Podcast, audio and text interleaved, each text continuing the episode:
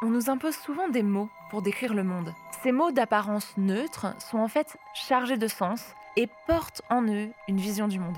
On apprend à identifier ces mots qui apparaissent, mais aussi les mots qui disparaissent de notre dictionnaire. On peut peut-être aussi apprendre à se méfier des nouveaux mots qu'on voudrait nous imposer, en nous empêchant de penser librement. Par extension, on peut aussi se demander s'il nous manque pas de mots pour penser le spirituel. Générique. En vérité, je vous le dis. devons revenir au centre. Real life for your eyes. It is like a finger pointing away to the moon. Bonjour, bienvenue dans Sagesse et Morito, le podcast où le monde et nos convictions s'interrogent, s'enrichissent, se critiquent à la lumière de la sagesse biblique. De Bruxelles à Montréal, en passant par la France et sa capitale, Christelle, Jean-Christophe. et Léa vous invitent dans leur conversation à la recherche de l'essence au-delà des apparences.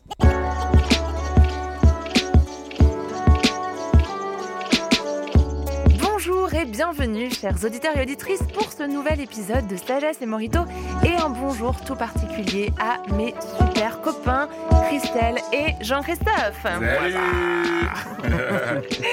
On vous invite à vous abonner, à aussi aimer et partager ces épisodes s'il vous plaise. Merci beaucoup pour votre soutien. Le langage nous aide à appréhender le monde, y compris le monde spirituel. Il faut retrouver les moyens de parler spirituel. C'est un petit peu de ça dont on va parler dans cet épisode, mais pour nous lancer dans la réflexion, je vous présente le nouveau lexique de 2023. Chiller, verbe synonyme de se reposer, se détendre. Covidé, nom masculin désignant une personne ayant contracté la Covid. Crypto art, mouvement artistique permettant d'établir un certificat d'authenticité d'une œuvre afin de la rendre infalsifiable et non reproductible. Éco-anxiété, sentiment de peur et d'angoisse face au réchauffement climatique et aux catastrophes environnementales qui l'accompagnent. Gênance, nom commun féminin pour qualifier un sentiment d'embarras ou de honte à une situation. Glottophobie, discrimination d'un langage, d'un dialecte, d'une langue ou de toute autre manière de communiquer, orthographe, grammaire, accent, régionalisme, etc. Go, ce nom issu de la langue malienne bambara, désigne une jeune fille en langage familier. Wokisme, pensée idéologique née aux États-Unis dénonçant les injustices et inégalités dans le monde. Grossophobie, phénomène de discrimination envers les personnes en surpoids ou touchées par l'obésité. Voilà donc quelques-uns des 150 nouveaux mots de 2023 qui sont entrés dans le dictionnaire et façonnent notre langue, notre quotidien et notre rapport au monde.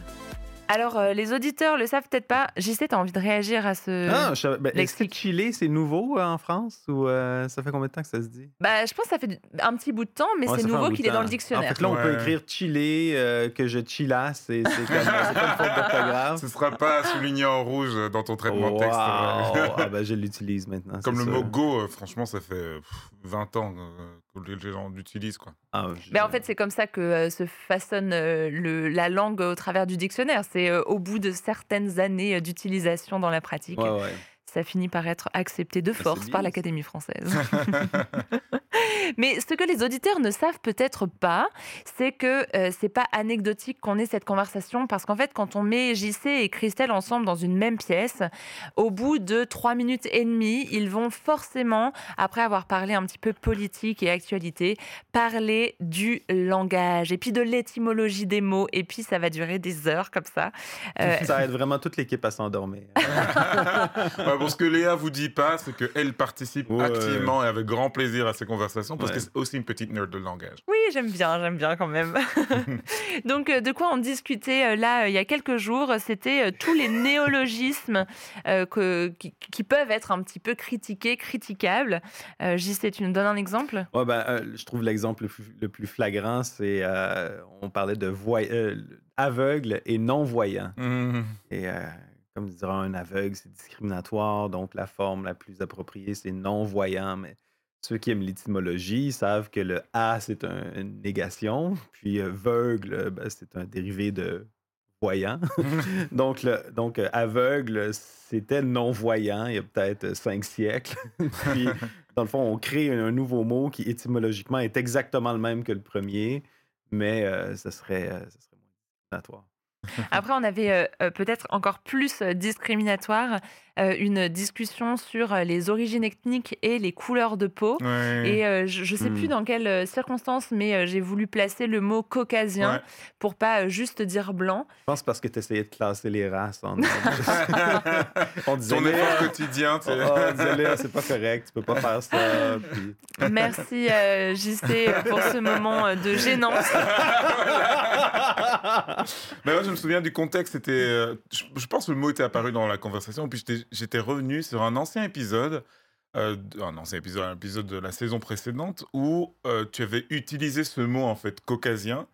Et, euh, l'épisode avait été diffusé récemment, pas avant, pas longtemps avant qu'on enregistre cette, ce- cette saison-ci. Et je me suis dit, ah, je vais quand même en profiter pour en parler à Léa parce que, parce que le mot caucasien, en fait, bon, qui est utilisé, enfin voilà, je pense que tout le monde l'a entendu une fois ou l'autre. En fait, on l'entend souvent par des traductions de séries américaines ou Mhm. de productions américaines, parce que c'est un mot qui est resté dans, dans le langage aux États-Unis. Mais en fait, c'est un mot qui a été développé à la fin euh, du XVIIIe siècle et pendant, pendant le XIXe, justement pour classer les races. Et puis, on a inventé une catégorie qu'on appelait la catégorie caucasienne, qui mettait ensemble tous les gens qui étaient d'apparence euh, euh, blanche, européenne, avec des jeux plutôt lisses, la, beau- la peau pâle, à basanée, mais pas plus, certains traits de visage, etc. Et puis, Très on a, offensant comme on a considéré que tout, ça, que tout ça appartenait à une race. Mais vous m'avez pas repris dans l'épisode de la saison 5. Moi, je pensais sortir un mot euh, technique, euh, plutôt euh, euh, érudit. euh, et comme ça, vous m'avez laissé euh, m'empêtrer dans le caca. Bah, parfois, faut, faut apprendre euh, Non, mais avec souffrance. C'est- voilà. c'est- pas, si grave. Hein? Puis je, je suis le dernier de ceux qui vont, euh, qui vont te reprendre sur, euh, sur l'usage d'un mot offensant ou quoi que ce soit. Quoique j'aime pas ça être mis dans le même panier que les, que les Abkhaziens. C'est pas vrai. si on a des auditeurs abkhaziens, je vous aime. Ou géorgien, ou géorgiens. ou arménien. Ou dagestani. Voilà. Les Ossètes, en fait, qui sont les descendants des Alains. hein. Voilà, donc là, on les salue tous les auditeurs- Alains qui nous écoutent. Vous entendez le nerdisme là. Les, les- les auditeurs ont une petite idée de ce que je subis au quotidien hors du studio. Mais euh, ouais, en même temps, les mots peuvent avoir un sens différent selon l'auditeur aussi. Je pense que euh, honnêtement, t'as pas à t'inquiéter à l'usage du terme caucasien. C'est un terme vieilli comme euh, euh, dans, dans la, dans la cette géographie euh, des races euh, qui date du 19e siècle. Il y avait les, les Caucasiens, les Mongoloïdes, les Mélanésiens. Je veux dire, personne ne s'appelle comme ça vraiment aujourd'hui. Je pense que pour la plupart du monde, ça, ça leur a passé, comme on dit euh, chez nous, six pieds par-dessus la tête. Euh, toujours est-il que le langage, c'est vrai, c'est quelque chose qui évolue. On a des nouveaux mots qui apparaissent, puis on a des processus qui font en sorte que certains mots disparaissent, sortent de l'usage, souvent à cause de leur connotation. Des fois, c'est quelque chose qui peut avoir un usage positif, mais qui est, qui est sali par leur usage. On- juste la question, par exemple, euh, l'autre fois, j'étais à Ottawa, il y avait une manifestation pour, euh, je sais pas si c'est le Falun Gong, mais c'était comme un, un groupe religieux oriental qui avait euh, plusieurs signes et drapeaux avec des croix gammées dessus. Ah ouais? Ah ouais, mais c'est parce que dans leur religion, la croix gammée existe depuis, euh, depuis 5000 des mille- ans, quoi, 5000 ans. Donc, c'est c'est un usage récent qui fait que pour moi, un occidental, j'interprète un symbole d'une certaine façon qui pour eux n'a pas du tout la même connotation. Puis des fois, ben, à cause de cette connotation-là, on va, on va évacuer des mots, euh, même si dans, le, dans les faits, le mot n'a pas un, nécessairement Hmm. un sens. Mais c'est un petit peu l'idée que euh, les, les mots euh, qui sont en fait des symboles, juste des symboles du langage, bah, en fait sont chargés de sens. Ouais. Et euh, si, si tu es pas hyper familier, comme c'était mon cas, euh, de l'origine du terme caucasien, tu peux absolument pas te douter qu'il est en fait euh, porteur euh, d'une vision hyper discriminante et, euh, et raciste du monde. Euh, et en fait, c'est- plein de mots comme ça qui sont dans notre, dans notre langue et qu'on peut utiliser sans vraiment euh, se rendre compte de, de la portée euh, que ça a. Peut-être Ouais. que c'est euh, justement euh, euh, une des... un des arguments euh, dans le wokisme de pouvoir, euh, ou euh, dans la culture woke, de pouvoir réalerter à ce que certains, ce que certains termes peuvent véhiculer ou, ou, ou peut-être créer comme, comme émotion chez l'autre. Qu'est-ce que vous en dites? Oui, mais Mhm. à quelque part, euh, je crois pas qu'on soit responsable de- des réactions émotionnelles des autres. Euh, puis je, je pense qu'il y a certainement de l'abus en ce moment dans notre société sur justement ce- ce- l'usage du terme offensant. Je suis offensé par ci ou par ça. Puis ça devient une stratégie pour évacuer des manières de décrire le monde qui sont, euh, qui sont légitimes. Est-ce que tu Ou- peux donner un exemple? Ou, ou introduire des manières de décrire le monde qui ne sont pas. Comme pour moi, tous les, les nouveaux mots avec euh, phobie qui viennent de, de- qui entrent quotidiennement dans, dans le dictionnaire. Ah, dans ton topo, tu as cité euh, grossophobie. Ouais, et bien. glo- glottophobie. Glottophobie. ouais. Glottophobie, euh, une phobie qui vient du grec euh, phobos, une peur qui, euh, qui a toujours, en tout cas dans le langage scientifique, toujours référé à une, une crainte irrationnelle. Hmm. Euh, Comme euh, les araignées ou ouais. euh, le vertige. Donc, maladive, en fait. hein, ouais. Ouais, ouais, qui, qui peut être traité par, euh, par, euh, par des thérapies, psychothérapie, des choses comme ça, quelque chose de grave. Moi, j'ai, la peur des hauteurs. Là. Je veux dire, ça, c'est pas quelque chose de contrôlable. J'ai pas envie de devenir obèse puis pas en santé.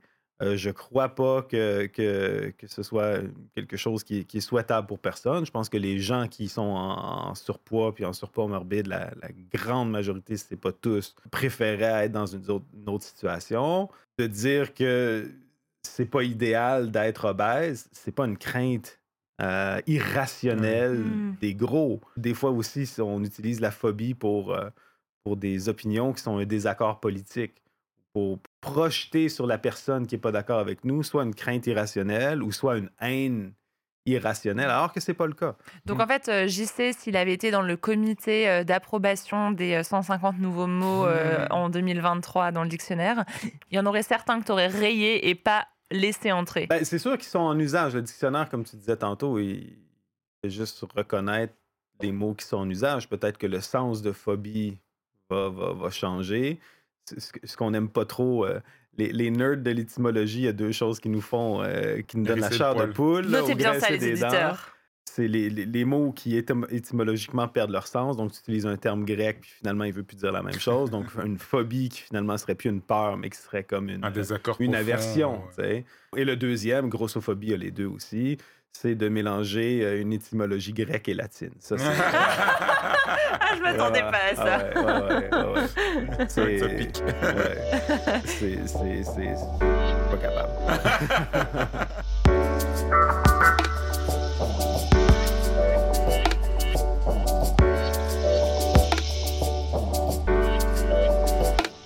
Mais après, du coup, dans euh, les changements euh, de euh, termes utilisés, certains qui vont disparaître, comme bah, tous les équivalents de caucasiens que tu mentionnais, mongoloïdes, bon, de fait, je l'avais jamais entendu avant aujourd'hui.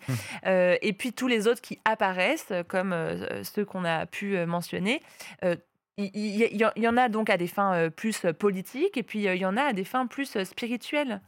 Ben, disons que euh, je sais pas, j'ai pas lu la liste des 150 nouveaux mots dans, dans, dans le dictionnaire, mais récemment, euh, dans des articles que j'ai lus ou des podcasts, etc., où il est question de nouveaux mouvements spirituels ou euh, d'affaires spirituelles, comme on dirait au Québec, d'affaires Mhm, spirituelles. D'affaires. Euh, ben, moi, j'entends souvent des mots que j'ai peu entendus ou pas entendus. Et dans l'autre sens, il y a des mots bah, que j'ai appris euh, à l'école qui désignent euh, le monde spirituel, genre sacré, euh, consacré, euh, euh, attrition, contrition, des trucs comme ça qui sont en Mhm. fait complètement disparu de, de la langue courante ou alors qui sont utilisés avec un autre sens. Ah oui. Et, euh, et c'est- pour moi, c'était, euh, j'avais une, j'ai une prise de conscience en, en, en m'intéressant un petit peu au nouveau mouvement spirituel. Mhm. On me dit, mais en fait, c'est un peu comme si, tu sais, on avait perdu une partie du vocabulaire pour Ouais. décrire le monde spirituel. Et puis on est en train de bricoler. Bah, D'ailleurs, il y a une thèse de, sociologie assez, euh, assez connue euh, du bricolage spirituel euh, euh, Mm. de, de- de nos jours. On, on terme- on cherche des nouveaux termes pour rebricoler, refabriquer une sorte de monde spirituel. Mais le truc, c'est que ben, souvent, en fait, je me souviens d'un podcast que j'écoutais. Euh, il y avait une invitée qui dé- décrivait le nouveau mouvement spirituel et régulièrement elle était interrompue par l'animatrice parce que il fallait expliquer tout en Mm, fait. mm, mm, mm. Parce- Et, et ça c'est vraiment la preuve que euh, il y a une partie de notre vocabulaire bah, euh, spirituel qui a, qui a disparu. Et forcément, du coup, ça change notre manière de voir le monde parce que les mots qui existent façonnent Mmh. non seulement le langage, mais aussi notre manière de nous comprendre no- nous-mêmes et de comprendre les autres. Exactement, tout à fait. Il y a une hypothèse euh, en linguistique qu'on appelle l'hypothèse de Sapir-Whorf. Euh, on l'a déjà entendu des fois la version euh, caricaturale, là, comme quoi les, les- les Inuits ont, je sais pas moi, 50 mots pour, pour neige. Donc, Hmm. bon, c'est une caricature là, de, de- de- l'hypothèse. Qu'est-ce qu'elle dit du coup, cette Mais hypothèse? c- cette hypothèse-là va, va proposer que justement notre perception du monde est influencée par le langage. Donc on n'est pas, on n'est plus dans l'hypothèse forte qui dit que notre conception du monde est déterminée ou Mhm. définie par euh, le, le langage, mais certainement euh, elle l'influence. Il, y a- il y a certains exemples, euh, par exemple dans la langue maya, il y a une emphase sur la matière des objets qui est telle que ben, les gens,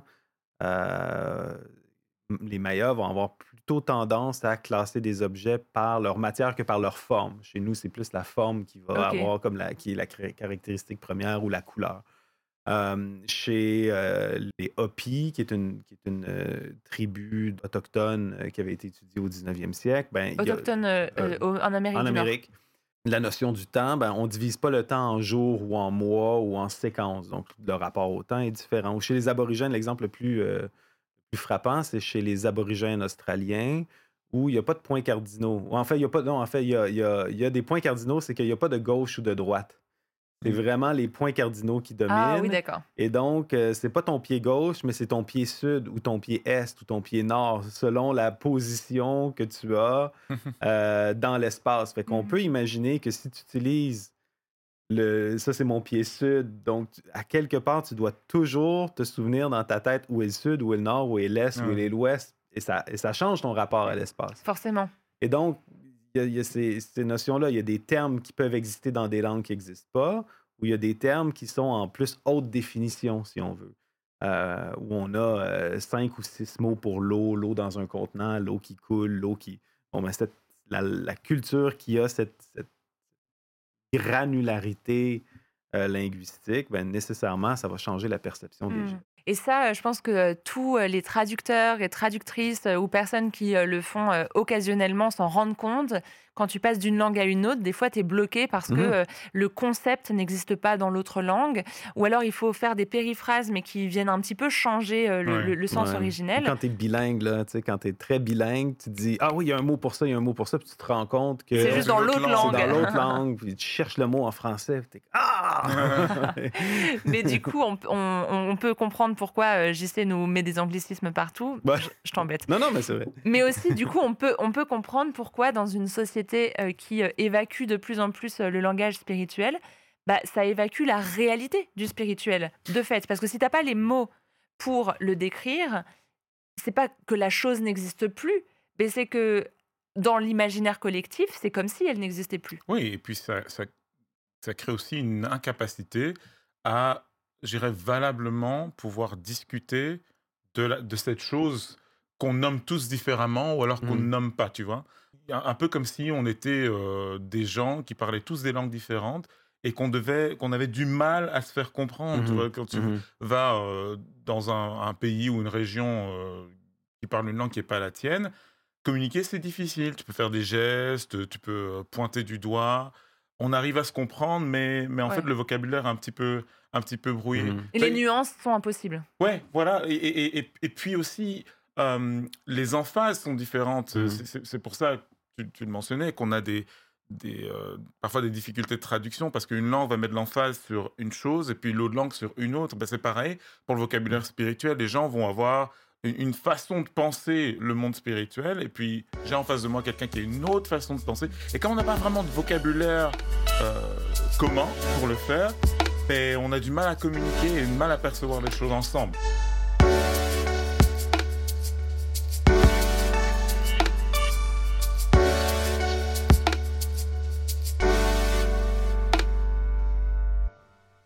Mais alors, est-ce que ça veut dire euh, que, euh, en fait, euh, il y a une sorte de conspiration euh, de l'État De- on, on- on- on va, on, va, on va employer euh, ce, terme Des flou et vaste. Voilà, ou des élites, pour en fait euh, euh, consciemment évacuer euh, les termes du langage spirituel parce que de toute façon, maintenant, on a bien compris qu'on est dans un monde où on n'a plus besoin du spirituel. Il y a la technique, euh, il y a le- il y a l'argent, il y a Mm. euh, nos, il y a l'IA, il y a tout un tas d'évolutions. On n'a plus besoin de ça, donc progressivement, on, on met de nouveaux mots pour plus avoir les mots spirituels, ou alors on tord les mots spirituels pour que ça invisibilise la foi. Je- ça prend beaucoup d'efforts pour euh, censurer un mot. Euh, je pense qu'il y a quelques mots qui disparaissent chaque année de manière volontaire. La plupart du temps, les mots disparaissent faute d'usage. On a aussi ces conversations-là avec un Québécois dans l'équipe où je vais avoir tendance à utiliser des mots qui ne s'emploient plus depuis quelques siècles. euh, En France, en. France, là, on va dire Ah, cet objet est dispendieux. Je vais prendre le char. je vais prendre le char. Donc, euh, la plupart du temps, c'est parce que les gens ne l'utilisent plus. Euh, et donc, le- le- je pense qu'une grosse partie des mots spirituels qui disparaissent, euh, des mots qui sont liés à la religion, ben, c'est parce que les gens ne l'utilisent plus. De la même manière, pour reprendre l'analogie de, de Christelle, c'est plus facile pour moi, en tant que, que chrétien pratiquant, de parler de ma foi, par exemple, à un musulman pratiquant, Mm. que euh, à quelqu'un qui a, qui a aucune religion. Ou même, je réalise comme les gens qui ont fait des groupes comme, comme Alcooliques Anonymes sont souvent plus ouverts à discuter des questions de foi parce que ce processus-là utilise un, certain langage spirituel. Mhm. En fait, j'avais lu un article là-dessus qui disait que euh, l'inventeur de euh, Alcoolique Anonyme, a- c'était Aldous Huxley qui disait ça, notre bon ami Aldous. euh, a- Tous les gens qu'on nomme dans le podcast deviennent nos amis. Ouais. On a un petit problème. euh, C'est qu'on les encadre euh, derrière nous euh, dans le studio. cette année, euh, ceux qui, qui nous écoutent, là, mais on, on a des photos de tous les gens qu'on. pas tous, mais tous les amis qu'on. Plusieurs des amis qu'on a, qu'on a mentionnés dans les saisons euh, précédentes. Je veux dire, Aldous Huxley disait que la personne qui a parti alcoolique anonyme, c'était la figure religieuse la plus importante du 20e siècle. Ouais, à ce point. Parce que il a, euh, pour ses groupes, dans le fond, d'un côté que les gens réalisent qu'ils ont besoin d'une aide, d'une aide supérieure, mais au lieu de l'appeler Dieu, il l'a appelé, euh, je pense, une puissance, euh, La puissance, puissance supérieure. supérieure. Et donc, la puissance supérieure, c'est une manière de parler du spirituel qui était inusitée, mais qui permet aux chrétiens, aux musulmans, aux juifs, aux bouddhistes, même aux agnostiques, à quelque part, euh, peut-être même aux athées, de, de pa- nommer de Dieu sans que ce soit trop euh, source de conflit. Exactement, parce que les alcooliques euh, veulent être sauvés de leur alcoolisme, ils veulent pas rentrer dans des débats théologiques sur, sur la nature du Fils. là. Donc, euh, là aussi, il y a quand même des nouvelles manières de parler du religieux et de concevoir le religieux. Oui, et ce que ça dit aussi, c'est que c'est possible, en fait, de parler de spirituel, même quand on a des désaccords sur la théologie, sur euh, qui véritablement est ce Dieu dont on parle. Mais tout ça, c'est des choses qu'on peut faire en étape 2, quelque part, tu Mhm. vois? Le- mais la première étape, c'est de pouvoir développer une, un, un- un- un mot, un langage, une sorte de porte d'entrée qui nous permette de, euh, de pouvoir converser et d'a- d'avoir en fait cette dimension de notre vie qui est là, euh, quelles que soient nos orientations spirituelles, philosophiques ou, ou religieuses, cette dimension de notre vie qui, qui, qui participe de notre vie collective, de la vie de notre société, de la vie de nos familles, de notre vie individuelle, euh, et, et- et qui, en fait, quelque part, nous a retiré il y a euh, quelques siècles, quand euh, les... Je croyais que t'allais- je croyais que tu allais nous, nous partager une anecdote personnelle. Ouais, non, il y a quelques Il y a siècles, quelques siècles, peut-être pas. Peut-être pas, mais c'est c'est un peu c'est un peu personnel parce Mm. que euh, donc je suis originaire du Cameroun. Je viens d'une euh, d'une région qui a eu sa langue depuis euh, depuis des siècles. Au- pendant le 19e siècle, en fait, euh, ouais, 18e, 19e siècle, c'était la rencontre de, de, de cette population qu'on appelle le peuple Bamoun euh, dans, dans, dans l'ouest du Cameroun, avec euh, des populations de confession musulmane et pas longtemps après, des populations de confession chrétienne, dans des circonstances diverses. Et c'était des gens qui parlaient des langues différentes. Et comme très naturellement, comme à peu près 80% de la planète, hein, euh, les ces rencontres-là ont provoqué en fait des conversations spirituelles. Mais la question, c'était mais quels mots utilise-t-on pour parler de cette puissance supérieure? Mm. euh, ce qui s'est passé, en fait, c'est que, en fait, les chrétiens, peu après euh, les musulmans, mais les chrétiens qui ont voulu présenter euh, euh, leur euh, conception du monde, euh, l'évangile, faire de l'évangélisation. Et euh, Euh, présenter leur vision de Dieu, du coup. Voilà, exactement. Ont décidé de choisir un mot qui, dans la langue Bamoun, désignait littéralement l'esprit qui est partout. Et donc, dans, dans ma langue maternelle, on dit Nini. Donc, Nini, ça veut dire là et là. Donc, euh, l'esprit qui est partout. Mm. Parce qu'il y en avait, il y en avait d'autres, mais il y en a un seul qui était déjà connu euh, de, euh, de, de cette culture depuis très longtemps comme le seul qui est partout et qui peut te voir Mhm, et, euh, mhm. et avec qui tu peux communiquer, même si c'est plus difficile, il faut passer par d'autres Mhm. euh, d'autres moyens. Mais, et donc, on- on- il y a eu un- une sorte de, de base commune qui s'est créée entre chrétiens et Bamoun. Et puis, aujourd'hui, les musulmans, les chrétiens et ceux qui ne sont ni l'un ni l'autre utilisent tous le même mot pour Mhm. désigner cette puissance supérieure, ce qui rend possible, en fait, moi, quand je rentre euh, euh, en, en- en Afrique, dans, ces régions, dans cette région-là, ben, je vois en fait l'importance que ça a que des musulmans, des chrétiens et que tout le monde en fait puisse avoir le même vocabulaire pour désigner la réalité spirituelle.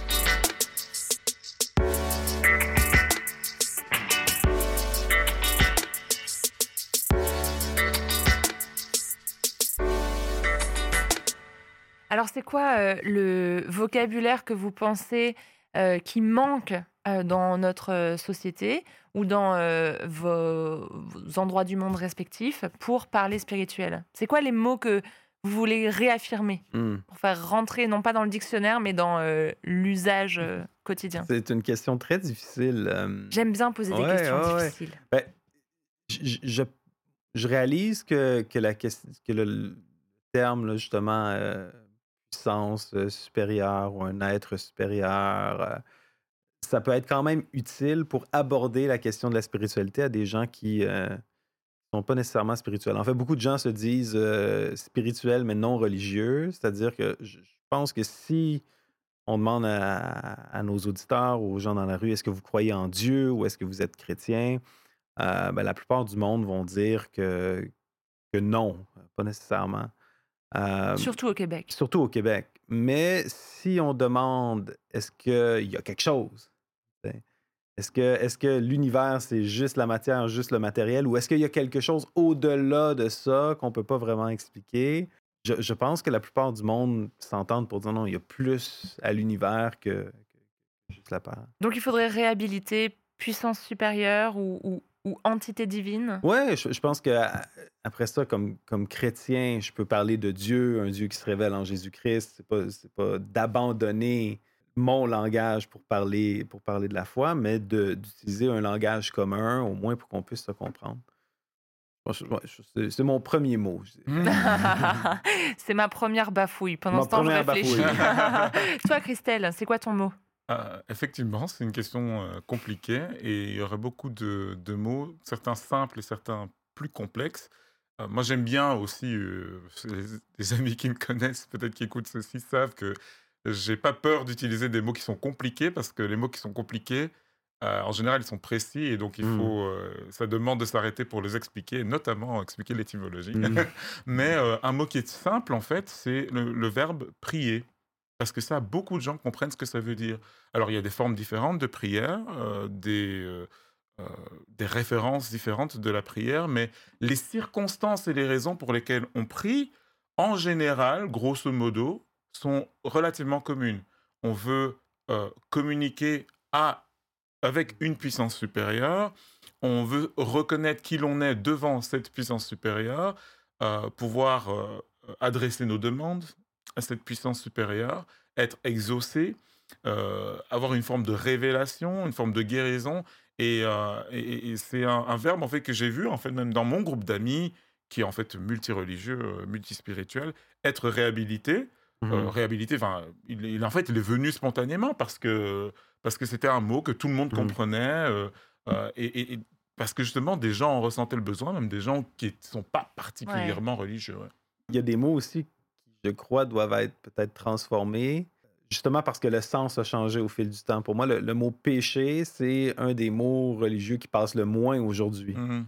Euh, puis on en a parlé dans un autre épisode, ou on va en parler dans un autre épisode, que justement, cette, euh, ce, ce mot-là semble euh, se référer à l'image souvent caricaturale d'un Dieu qui, qui, euh, comme euh, le Père Noël, euh, tient une liste, puis va voir qui a, qui, qui a été un gentil garçon, puis qui a été un méchant garçon qui mérite pas de cadeau.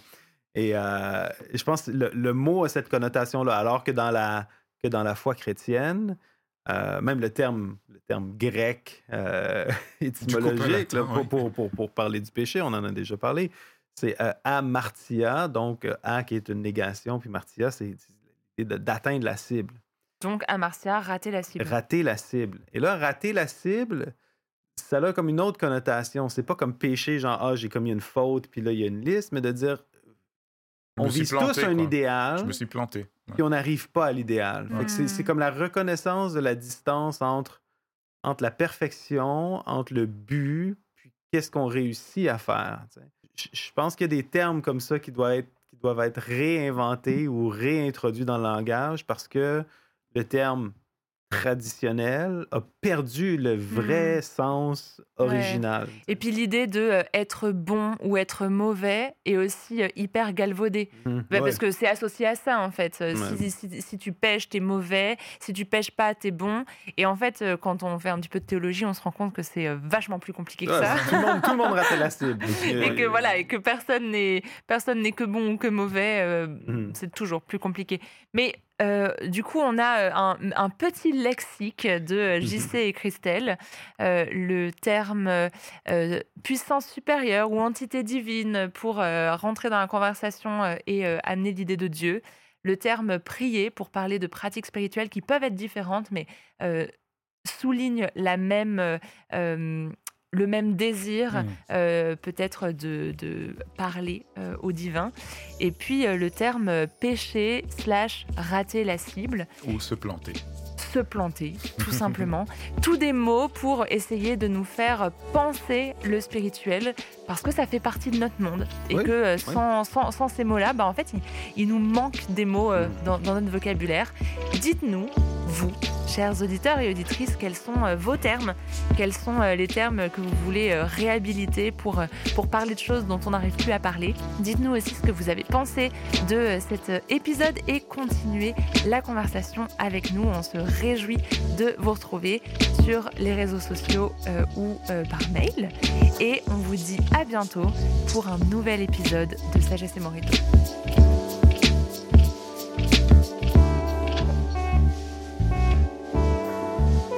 Merci d'avoir été avec nous pour ce nouvel épisode de Sagesse et Morito. Vous pouvez nous retrouver sur imagodei.fr, toutes vos applis de podcast.